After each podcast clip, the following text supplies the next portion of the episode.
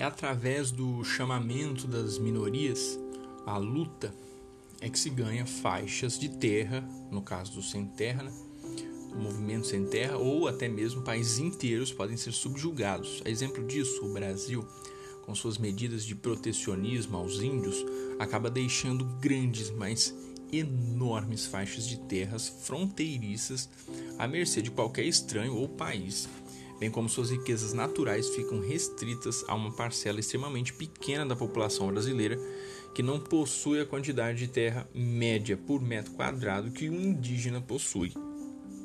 E que, sem, mesmo sendo desproporcional e o local estratégico, isso põe em risco a segurança nacional, porém, tanto faz. Né?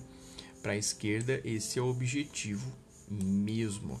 Fundações desse tipo financiam acadêmicos de assuntos diversos com o fim de estreitar os resultados do que for necessário com os objetivos da causa.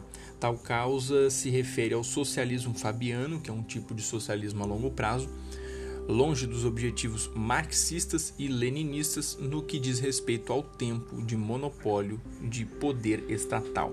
O socialismo fabiano ele busca a conquista pelo percurso do tempo e a adesão às suas ideias por meio de doutrinação precoce e atos contínuos, bem como, diferentemente do que o marxismo em suas diversas faces buscava através da revolução, o fabianismo ele busca a evolução da sociedade, sendo assim o feminismo é mais um gênero de um conceito em que o fabianismo é espécie. Segundo o trecho do documentário Agenda, que fala sobre esse tema, é possível vislumbrar esses conceitos.